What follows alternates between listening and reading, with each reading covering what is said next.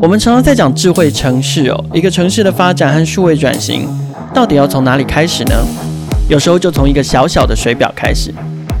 各位听众可能不容易察觉到水资源的珍贵，更不容易察觉水资源的浪费。再进一步思考，大家可能也在日常生活中并不清楚水资源的管理到底还有多少的效率有待提升，以及还有多少的管理成本是可以下降的。今天的创业新生代，我们要来谈谈水表的智慧化，还有都市水资源管理的数位转型。欢迎收听《创业新生代》，带你听见创业新生代。今天《创业新生代》节目的现场，我们邀请到的是 Unabiz 的共同创办人及总经理 Carter，来跟我们聊一聊 Unabiz 最近做的呃智慧水表的计划。我们先请呃卡特跟听众朋友打个招呼。大家好，Kyle 的忠实听众，大家好，我是 Carter，呃，我是 Unabis 台湾的总经理，也是共同创办人。呃，我自己 本身是非常热爱新科技，那这是我第一次的创业，那我期许自己可以成为一个连续创业家，那向 Elon Musk 看齐，可以透过科技去推动人类社会的进步与发展。那我自己平常有兴趣、有长期关注的领域，包括物联网、那电动车，还有共享经济。嗯哼，不过这这这个也是你关注的领域，其实也是你们呃 Unabiz 的专业的所在哦。那呃。可不可以简单介绍一下 Unabiz？就是在我们聊那个智慧水表计划之前，先让也许有一些听众朋友可能还对你们不是那么的熟悉，尤其你们做的服务其实是隐身在呃，就是做这些基础建设啊、基础工程也好，常常是隐身在一般消费大众他们所接触的服务的背后。所以可不可以先跟大家聊一下 Unabiz？好。呃，Unabiz 是一家物联网的新创科技公司。我们主要提供物联网的解决方案，透过 B to B、B to B、B to G 的模式，协助客户进行数位转型。那我们怎么做呢？我们特别的地方是说，我们不只提供硬体产品，我们还提供通讯服务跟软体平台，构成一个整合、完整、高度整合的一个完整解决方案。那我们自己专注的领域是智慧城城市里面比较核心的智慧三表。那目前的产品服务已经销售到大概超过全世界二十个国家。呃，最近的成功案例的话，我们是帮日本前三大的瓦斯公司成功导入智慧瓦斯表的方案。所以到了明年初，在日本的关东地区就会有超过一百万个住户，他们的家里面使用我们的产品服务。那第二个可以分享案例是智慧水表，那也是在明年初，我们会帮台北地区的超过两千个住户提供智慧水表的方案。嗯哼，所以台北的听众大家可以期待一下。对、呃、对。如果如果他被选上的话，就可以就可以先抢先的试用智慧水表这样的服务。对对，OK。所以呃，你刚刚提到智慧三表，然后日本案例是瓦斯，对。然后目前台北准准备要展开的服务是呃水表，对。那还有一个表是什么？电表，电表，对。OK。所以我们所谓的智慧三表就是水电瓦斯，其实都是不容易切进去的领域，然后你们目前在全球的案例里面已经成功拿下两表这样子。对，没错。那电表我们在像南美一些国家有在有在主打。哇哦！所以事实上智慧三表你们都专攻了。对，OK OK。哎、欸，好，来，那我们来聊聊台北的这个案例，就是智慧水表这件事。就是说，呃，我我想对消费者、对听众来说，用水是一件稀松平常的事情，反正自来水很方便。水龙头打开了，我就有水可以用，不管我的用途是什么。那呃，智慧呃水表对对大家来说，可能就是一个计算我每每个月每两个月我用了多少水，然后我要缴多少钱这样子。好，好像好像跟他们跟他们的生活没有非常非常切身的关系。可事实上并不是这样嘛。嗯，所以呃，可不可以跟我们分享一下，为什么我们把呃像水表这样的东西？以以整个城市为单位来来把它智慧化，换成智慧水表，会是一件重要的事情。有没有哪一些观念是 Carter 可以跟我们分享的？好，主要谈智慧水表为什么要做这些事情，就是我们可能要从水资源的大方向开始谈起。我给大家一些数据，我自己是数字控。我们台湾有大家知道，我们台湾的年平均降雨量大概是超过两千毫米，那是全球平均的三倍。OK，对。但是另外一个数字，我们台湾是，我们居然是名列全全球前二十名的缺水国家。对，这个这个这个，我昨天在另外一个活动上面也有听到类似的数据，所以可以，呃，由此可证，就是 Carter 所言不虚的。对，对，那根据，所以直接根据水利署统计啊，我们台湾每人每年的水资源的分配只有全球平均的六分之一。那这个数据是比中东的沙漠国家还要更缺水。这好妙哦！这等于是说，我们从老天爷那边得到的水资源是呃全球平均值的百分之三百。对。可是我们可以用的流的流流下来的水，可以用的水，却只有全球平均值的百分之大概十六。对。哇。对，那有发生什么事？对，有几个原因啦。第一个原因是因为我们的大家知道我们的降雨不均嘛，我们全我们我们的降雨量其实百分之七十是来自于台风跟梅雨。那台风跟梅雨大家可能生活习惯也知道，这个是集中在五个五到十月。所以好，第一个我们的降雨是集中在五到十月。那第二个因为地地形的关系，就是高低差的关系，其实大部分的水流下来以后都会直接进入到海海洋里面去。那另外一个那。被我们留下来这些水，我们有呃过去长久下来一些问题，我们的水库有淤积，对，我们留不太，我们没办法留住太多的水，就碗越来越小。对，然后留留下来的水，透过过去的这个有一些老旧的管线，我们在输配送水的过程中又会流掉很多，然后在我们因为人口又密集。所以除下来，其实我们人平均每个人可以用到的水就越来越小，越来越小，越来越小。对对啊，对。所以呃，所以是因为对生活还没有造成显著的影响，嗯，所以大家其实并不是那么的呃关注或者是重视这个问题。其实对，其实其实政府单位非常非常紧张紧张，知道这个问题的严重性，所以国安问题。对，这个水用水是关。大家有记不记得前几年台风？大家家里打开水龙头是水的时候，就把市长骂骂翻了。对对，所以其实其实水是非常非常重要的一种资源。对啊，所以像今年今年呃，我看，因为我们台风刚好都是过过门而不入，对，都擦边球。然后我看到很多人都很开心，说什么呃什么中央山脉真是护国神山啊，台风来了都会弹走啊。可是我心想，天哪！可是大家有没有想到，我们这样子可能接下来没有水可以用？哎，现在可能又要停水了。对呀、啊。对，好，所以所以从政府从水管理的角度来说，其实我们其实非常非常迫切需要从上中下游去去管理这个水资源。所以像政府单位他们有有花了很多政策的规划，在农业用水啦，在花了编了很多预算做管线的更新，把这个漏水率降低。对，那接下来就是要导入智慧水表，那同时也宣导跟民众宣导这个节约用水的的概念。其实我看一个数据，其实我们台北虽然是全台湾用水。人均用水量最高的地区了，但其实有逐年在下降，嗯，所以表示其实政府单位在推广这个还是有一些成效。他说智慧水表有有智慧水表来搭配的话，这成效会会会更显著，会放大。OK，对，好，那我想。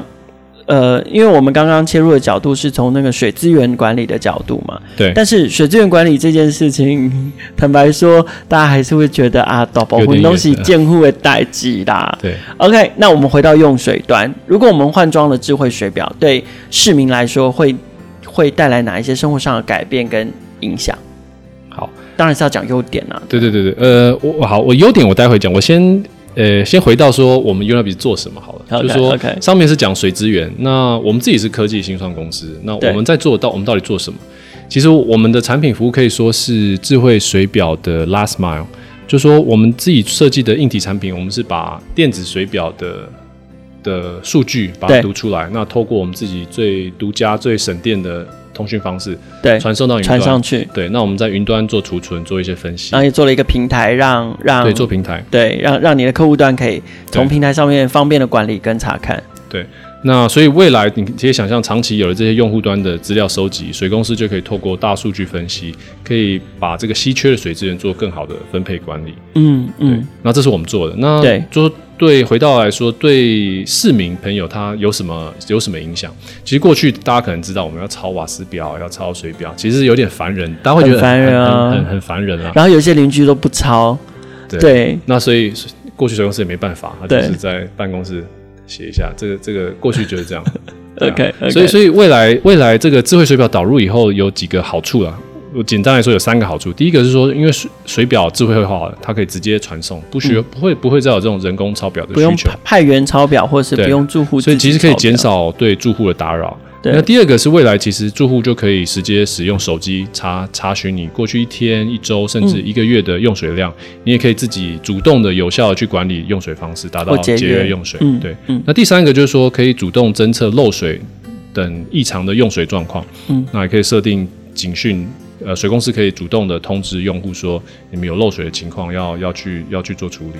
对对对，因为漏水不单单只是发生在运输的过程嘛，事实上，呃，在住户的家里其实都潜藏漏水危机。像我自己，我我们自己家就是属于比较老旧的公寓，就曾经发生过在马桶里面漏水，但是马桶漏水它真的只漏一点点哦，无声无息哦。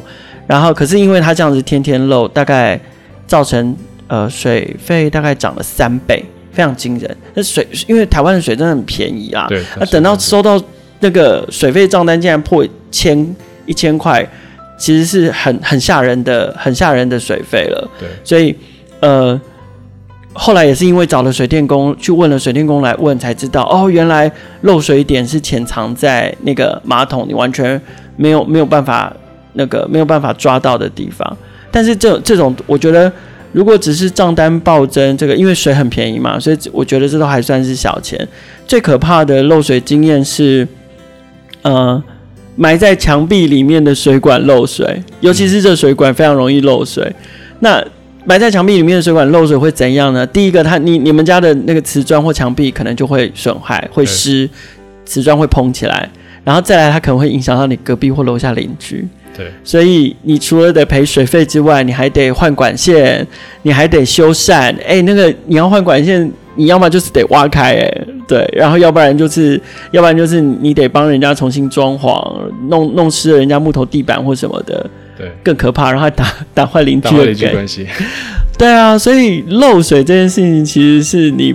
不碰到就没事，但是一碰到的话，其实非常非常的困扰。对，所以一旦换了智慧水表，其实我们就可以大幅度的事先预警，而且改、啊、改善这样的问题。对，OK，好，所以这个是我们接下来台北市民很幸福，就是接下来可以期待的。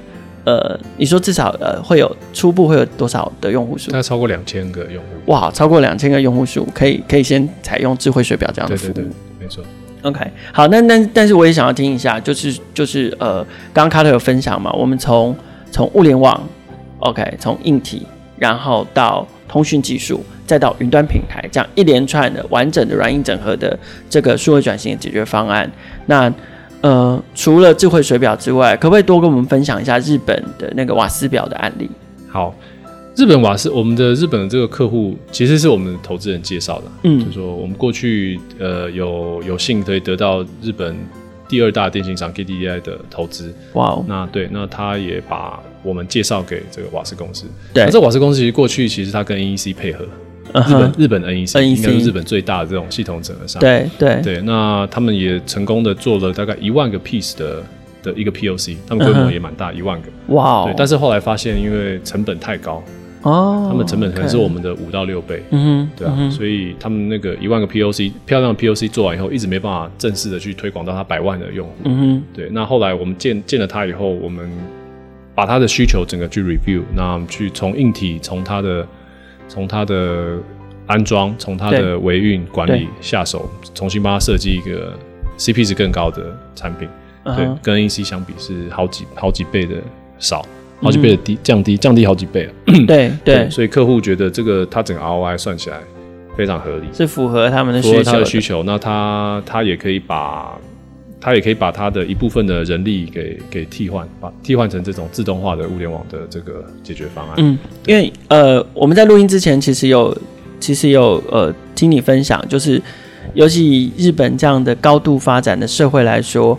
呃，劳动人口非常非常的珍贵，因为人口老化的关系，所以能够把瓦斯表换成智慧表这样的一个动作，其实最重要的就是可以帮助他们省掉抄表这件事。对，因为大家知道日本是老，已经已经步入了老年化的社会，对，已经是老年化社会。他他的劳动人口非常少，所以我们的客户他碰到的困难就是他已经招不到这种抄表员。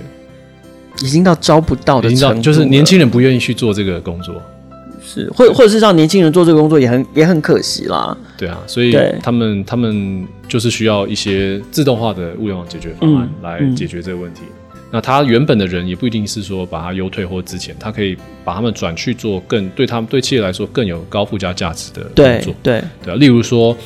我们因为收集了这些用户的资讯、使用资讯，我们可以把他们派送去处理一些异常的状态，是对啊，或者去做进一步这些数据的分析。他们可以用他们过去二三十年的经验来做这个，是，对啊，是哇，OK，所以呃，这个是在日本哪一个地区？啊，日本关东，关东地区，对，关东地区。然后他们的瓦斯公司应该还都还蛮多的，对不对？因为他们都大概有，对，他们是完全民营，我看水电也都是民营。对，日本大概有超过一万家的这种民营的瓦斯公司。嗯嗯、那跟你们合作的这一家瓦斯公司，它的规模或者是呃市场占占有大概是日本前三大的。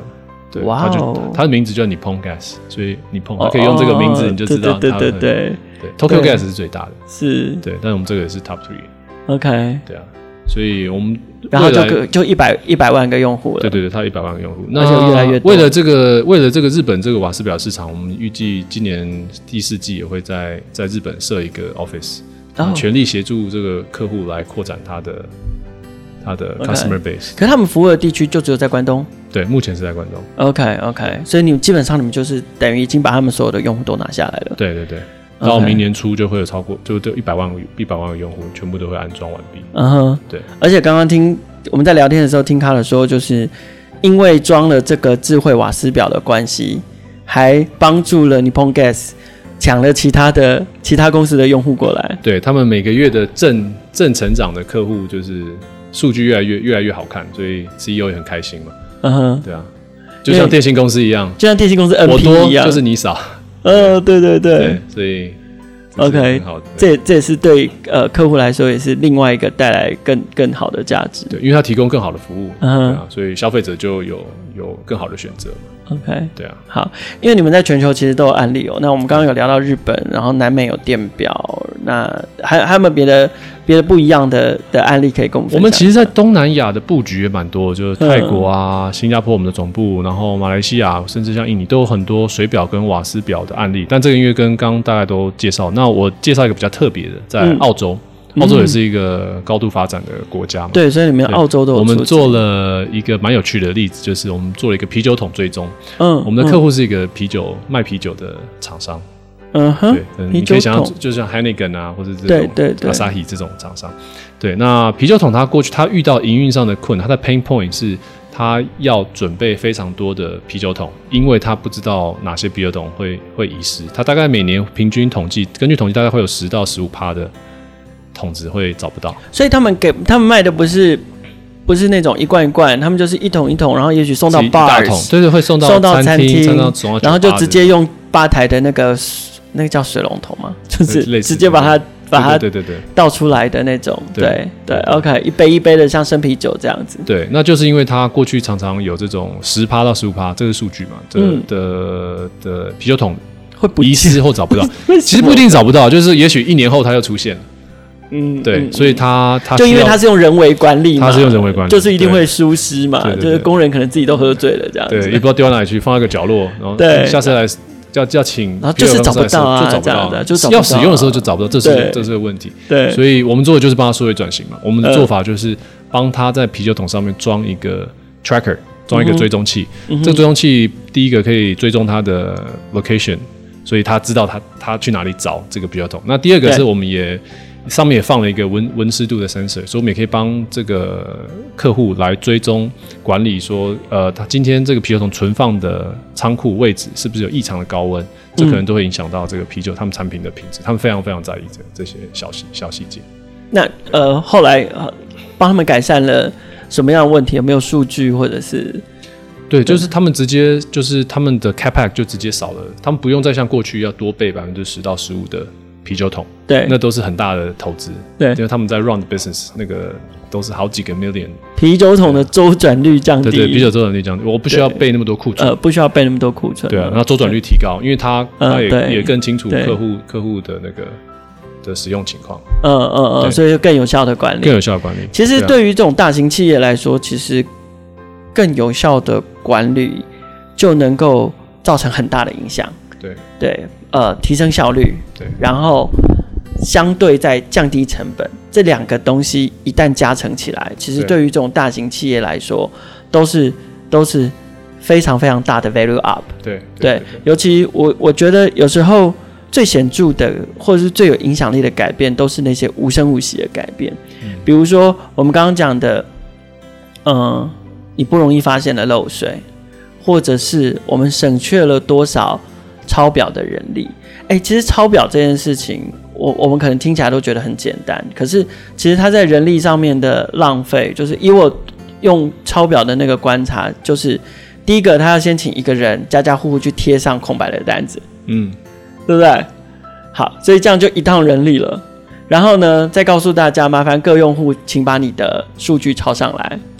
OK，所以第二趟人力是住户，好，他去抄完之后，然后再派一个人再把那些数据或者是单子再把它抄回来。对，回去要 key in。哦，对，回去然后还要再 key in 整理。对。这其实我们很难想象哦，就是在现在这种高度数位化，然后行动网络、网际网络这么方便的时代，然后还要花这么多趟人工做这件事情。对，所以光这件事情，如果它可以无声无息的被改变，它都是非常，它它其实创造的都是非常巨大、具有影响力的改变。对，但是其实呃，自动说取代抄表这个，这只是智慧。我们刚刚讲智慧水表、瓦斯表比较比较。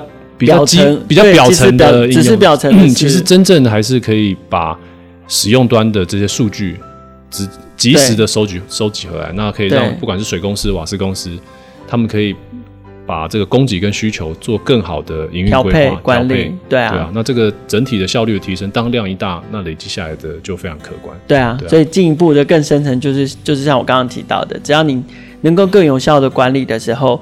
你的效率是提升的，然而成本是降低的，那创加成起来，它创造的效益就会是过去的倍数，对，这样子。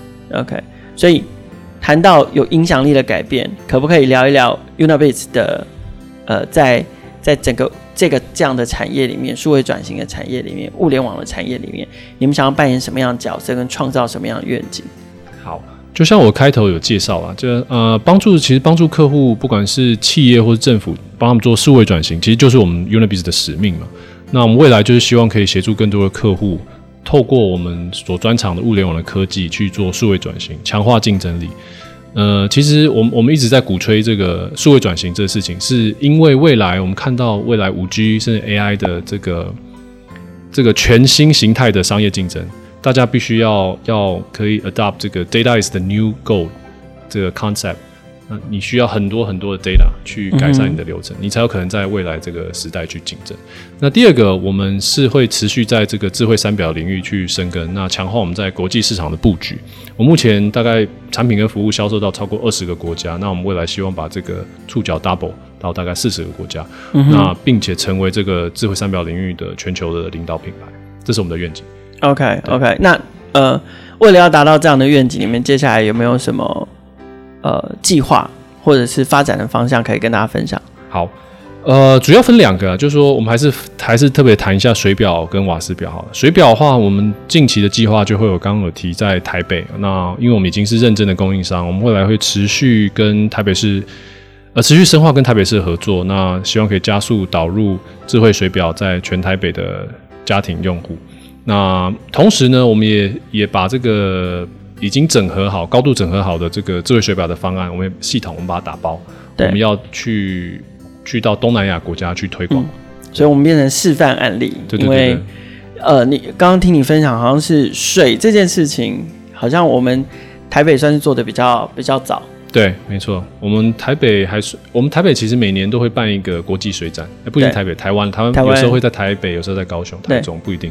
那每年其实像我们去年的参展，我们就发现了非常非常多的东南亚的国家是由水处的水公司的长官来带队，然后他们都非常非常的想要跟台湾学习，说我们到底怎么做，从上面的水资源的规划，从一些。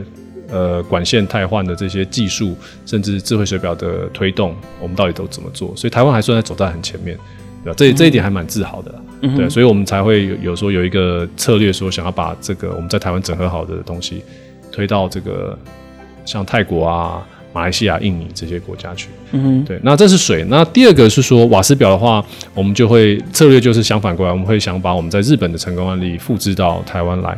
所以，那刚好搭配到政府，其实从明年一月一号起，他鼓励民众更换微电脑瓦斯表。我们认为这个是个政策利多啦。那这个我们跟很多瓦斯表商、瓦斯公司也谈，他们认为这个产业明年会大爆发。对对，所以我们也跟呃一个瓦斯公司、瓦斯表商合作，我们在明年初也会在北台湾某一个都市，我们会率先的呃部建我们的智慧瓦斯表的方案。OK，对，大概会有多少的用户可以大概率先初初步大概一千啦。对，哇那我们预计到年底大概会到两万到三万左右。哇，我到明年年底就会扩展到两万到三万。对，OK，所以我们我们会持续努力，那希望可以让全民很快的见到这个物联网的科技走入大家的生活之中。今天的节目很高兴邀请到 Unobiz 的共同创办人及总经理 Carter 来分享。除了智慧水表，他也跟我们分享了包含了智慧瓦斯表的案例啊，还有结合物联网、通讯技术以及云端平台的串联应用，可以带来的数位转型的效益。如果你对于 Unabiz 的产品跟服务有兴趣，就像 Carter 刚刚在节目里面讲的，我们在节目播出的今天，也就是九月二十四号开始到九月二十六号，在台北的世贸一馆正在进行台北国际水周。大家可以到 A 零六一零摊位去找 Unabiz，他们现场会有智慧水表的实际展示哦。也邀请各位听众朋友持续锁定创业新生代，我们在 KKBox、First Story、SoundOn、Spotify、Apple Podcasts 还有 Google Podcasts 上面都有播出。希望我们在不同平台上面的用户都可以关注、订阅以及分享我们的节目。每周固定更新的创业新生代节目，会持续带大家听见更多的创业新生代。